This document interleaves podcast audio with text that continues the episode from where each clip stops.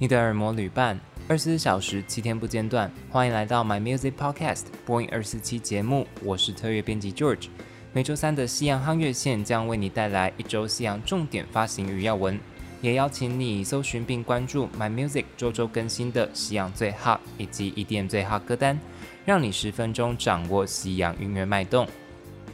本周一开始就要推荐一首非常有活力的电音歌曲。是多次蝉联全球百大 DJ 的电音金童 Calvin Harris 最新发行的《By Your Side》，算是在迎接就是天气越来越炎热的夏日的歌曲，曲风相当的明亮，歌词也非常正面。这首歌呢，就是让人想起他在二零一四年发行的《Summer》，也是一首电音神曲，很适合夏天出游的时候听，真的可以马上让人心情变好。那来聊一下最新发行这首歌的歌词，其实可以看出和之前的他创作心境好像已经不同了。比如说他之前非常火热的《Summer》或者是《How Deep Is Your Love》两首歌，可能唱的都是很激情四射的爱情，但是这一首《By Your Side》却带给你一种安定的陪伴感。前几年的时候，Calvin 他就有说，他因为年纪好像也大了，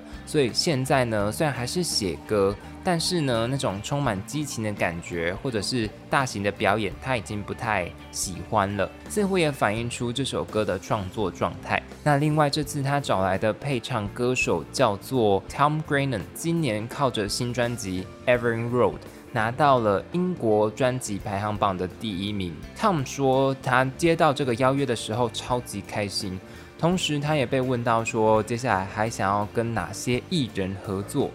他就有许愿是 Lady Gaga，所以希望两个人未来真的有机会合作。接着要推荐给你的是美国唱作人 blackbear 的新歌《You Love You》。他本身的作品数其实非常多，但是呢，就是没有到非常的红。但大部分呢都是由自己创作。不仅如此，其实他的实力深厚，可以从他帮很多巨星写歌这一方面看出来。那他写过歌的巨星呢，包含了小贾斯汀、Ellie Golden，还有上周介绍到的 DJ 棉花糖以及魔力红。所以呢，虽然他没有很多得奖经历。但是呢，他的创作实力也是不容置疑的。这次要推荐的歌是他即将发行的最新 EP 的一首，副歌的最后一句清楚解释了歌名 “You Love You” 的意思。他就唱说 “I love you, you love you more”，听出一种在歌曲里面单方面奉献的心碎。那这首歌呢，也邀请到加拿大的创作才女 Tate McRae 献唱。之前介绍 Troye Sivan 的新歌的时候，有提到过这位歌手声线非常独特，而且才十七岁的他就有广大的粉丝。这次合作当中，Tate 他有提到《You Love You》是一首很诚实的歌，要自我揭露在一段就是对方很自私的关系中的内心挣扎。Blackbear 则是提到 Tate 的声线让这首歌更有深度。其实呢，在歌词的第一句，他就把内心挣扎和解决方式都表达出来。因为第一句写说，已经过了一年多，我早就该在这几次落泪前就离开你。其实是鼓励大家可以勇敢走出不健康的关系，然后花更多力气在自己身上，不要再为了不对的人流泪。压轴的歌曲呢，来自上周的新闻中介绍到的时下最红的新生代歌手怪奇比利的新歌，叫做《Lost Cause》。继上一首发行的《Your Power》在讲曾经被前男友压迫的故事以后呢，这首歌更是严厉的在向交往过的对象反击。歌名《Lost Cause》的意思就是一个注定失败的行动。简明扼要的把对方形容成一个一无是处的人，歌词也毫不留情，不仅提到这个人没有工作，还自认为是被世界放逐的人，却可能是他太骄傲自矜。第二段主歌一开头呢，也有我自己觉得超级直接的一句话，他就直接唱说：“我原本以为你很害羞，但有可能你只是脑子中什么都没有。”那歌词中也看得出为什么两个人关系那么差。他又就有唱说，嗯，他曾经送花给对方，但对方就是把它放在楼梯口这样。那在最后一段副歌前的 bridge，他又回到这件事情，这次他就说对方从来是一个不会送花的人。他也希望自己不在意这件事情，所以渐渐听得出这样的关系当中呢，其实很不健康的啦，就不只是付出不被重视，甚至得不到任何回报。歌词的意思大致上是这样，相信这次引发更大讨论的是 MV，这次的风格是直接的大转变，他好像一时兴起的决定要展现性感的一面，穿着开始就完全展露了自己的身材优势，大概像是他最近拍摄 Vogue 杂志中说的，如果呢露身材是一件让他开心的事情的话，那他就会去做。也不是为了讨好谁，嗯，相信许多粉丝会对这次的大转变感到蛮开心的，不管是男是女。接着要进到两张专辑，那首先要向你推荐的是这一张来自瑞典的潮流小天后 Zara Larsson 的新专辑《Poster Girl》The Summer Edition，就是豪华版。这张专辑原先是在三月的时候发行。时隔两个月，可能就是夏天到了，所以十分应景的额外收录六首歌以后重新发行。整张专辑呢，就是围绕在她的女性身份，所以之前 Zara 她特别在国际妇女节的时候举办线上演唱会，就是为了帮女性说话。那她在创作上呢，则是沿着爱情的这个主轴来表达情感，例如之前主打的 Ruin My Life、Talk About Love。都是在讲谈恋爱的时候的他不同的面相。之前他说过，他非常渴望爱情，人生中不能没有爱。那这同时也是一张经历了失恋挫败，重新进入一段新恋情过程的专辑。在新的豪华版专辑当中，值得介绍的是里头两首全新的歌，分别叫做《Morning》以及《Last Summer》。这两首歌是延续爱情的主轴。那 Morning，他在讲述恋人之间有一些疙瘩，或者是有一些很深的鸿沟，但是因为太害怕沟通，所以就像是副歌唱到的，就是希望他现在就紧抱我，其他的话呢，就是可能会引发我们吵架的，那就留到早上再说吧。我觉得这首歌的情绪呢，对我来说就是他知道两个人如果一吵架的话，一切就是可能会分崩离析，所以才会希望用这种很直白，可是他又有点譬喻的方式来说，留到早上。早上呢，好像是一切的新的开头嘛，他可能很希望两个人可以用一种很无痛的方式，就可以跳过吵架，然后好好的继续他们的关系。那另外一首《Last Summer》则是一首曲风上呢，会觉得相对轻快很多的歌，实际上却是在讲一段彼此错过的恋情。事隔一年，主角还是在思念，而且很明显的还在怪对方说，当时你竟然没有收下我的心意。听完以后，真的会觉得 Zara Larson 她的感情真的很丰沛，她是一个很会感受的创作者，那也很会用创作来表达自己的感受。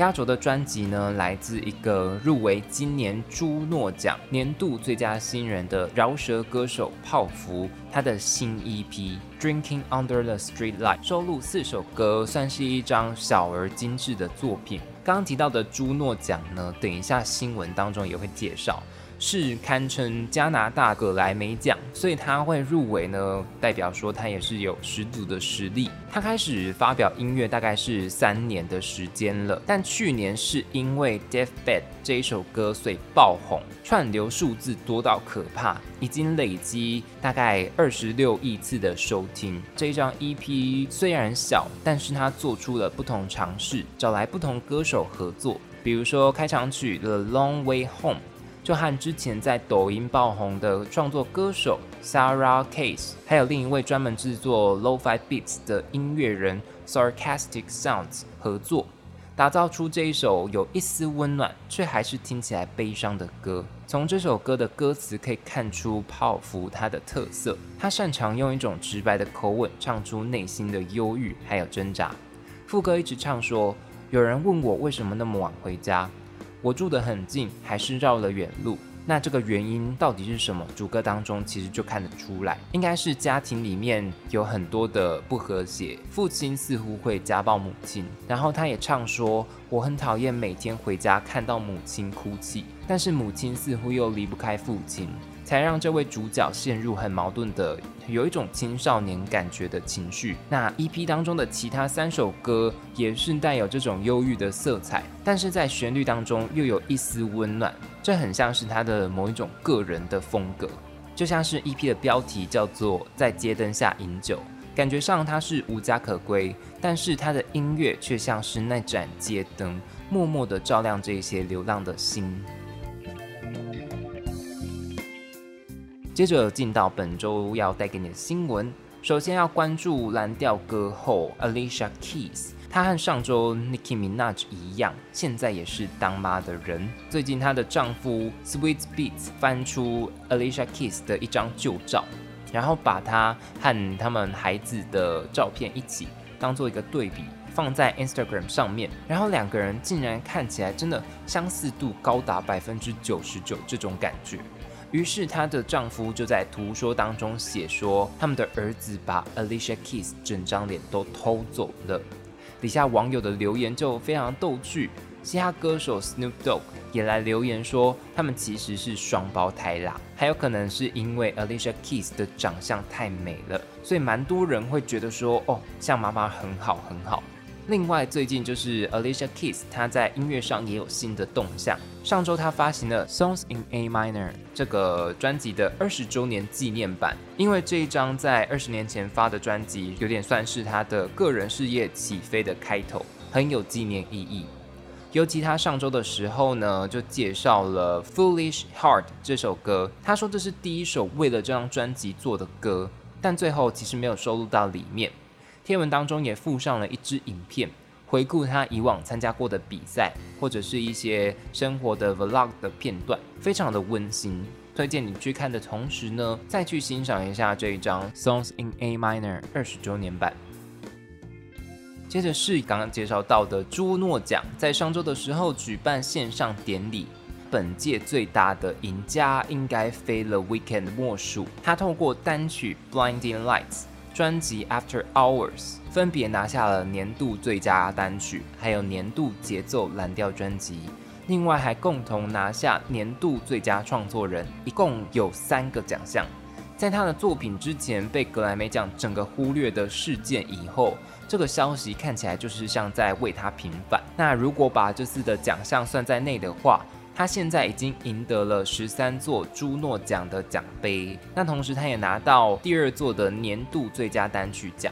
另外还有一些没有颁布的奖项，包含年度专辑、年度艺人以及由粉丝投票选出的人气奖等等。The Weeknd 其实同样有入围，但因为我们节目录制时间的关系呢，还没有更新到颁奖结果。有兴趣的话，还是要请你再上网看看喽。最后也推荐给你这一首 The Weeknd 最近的音乐作品，之前在节目上也有介绍过，是和 Ariana Grande 合作，还有重新混音的 Save Your Tears。最近他们两个也在其他的音乐大奖上合体演出了，非常值得一看，现场气氛热到不行，而且两个人唱功实在太好，完全超过录音间版本。最后要带你关心创作天才红发艾德，在上周的时候呢，他在 BBC 的节目上受到百般刁难。原来呢是一个很好玩的节目企划，请他去，然后他要回答的问题都是由十岁小朋友出的，有一点算是在整人，但也会觉得这些问题实在是老实到很可爱。一开始他们就被问一些比较轻松的问题，比如说有没有想过要演电影啊，还有喜欢的食物是什么。没想到话锋一转，就有小朋友问说：“你有没有和你不喜欢的人一起做过事？”但红发艾德就是接了这颗球以后，老实的回答：“当然有，但是往往遇到的人当中，百分之九十九点九还是对的人，只有那千分之一的几率会挑到一颗坏掉的鸡蛋。”另外，他有被问说上一次说谎是什么时候，他同样采取很诚实的方式回答。就问心无愧地说，他就是一个很诚实的人，所以想不起来上次说谎是什么时候。但是他现在已经当父亲了嘛，那他说这件事情就可能要另当别论。当然会对小孩说一些白色谎言，算是很真诚，但是又有些俏皮的回答。整个节目七分钟都充满了这些很可爱的小互动。那红发艾德预告过，今年他会发行新专辑，大概去年年底就试出了新单曲《Afterglow》。不过呢，现在还没有最新的消息指出到底什么时候会发行，不妨在等待的时候先去回味一下这首歌《Afterglow》吧。好的，以上就是今天的西洋夯乐线。刚刚介绍到的相关歌曲和歌单都可以在 My Music 上面听得到。明天也请继续锁定播音二四七的周四单元日韩夯乐线，同时邀请你追踪我们的脸书和 IG 账号，掌握音乐资讯不漏接。My Music 不止音乐，还有 Podcast。我们明天见。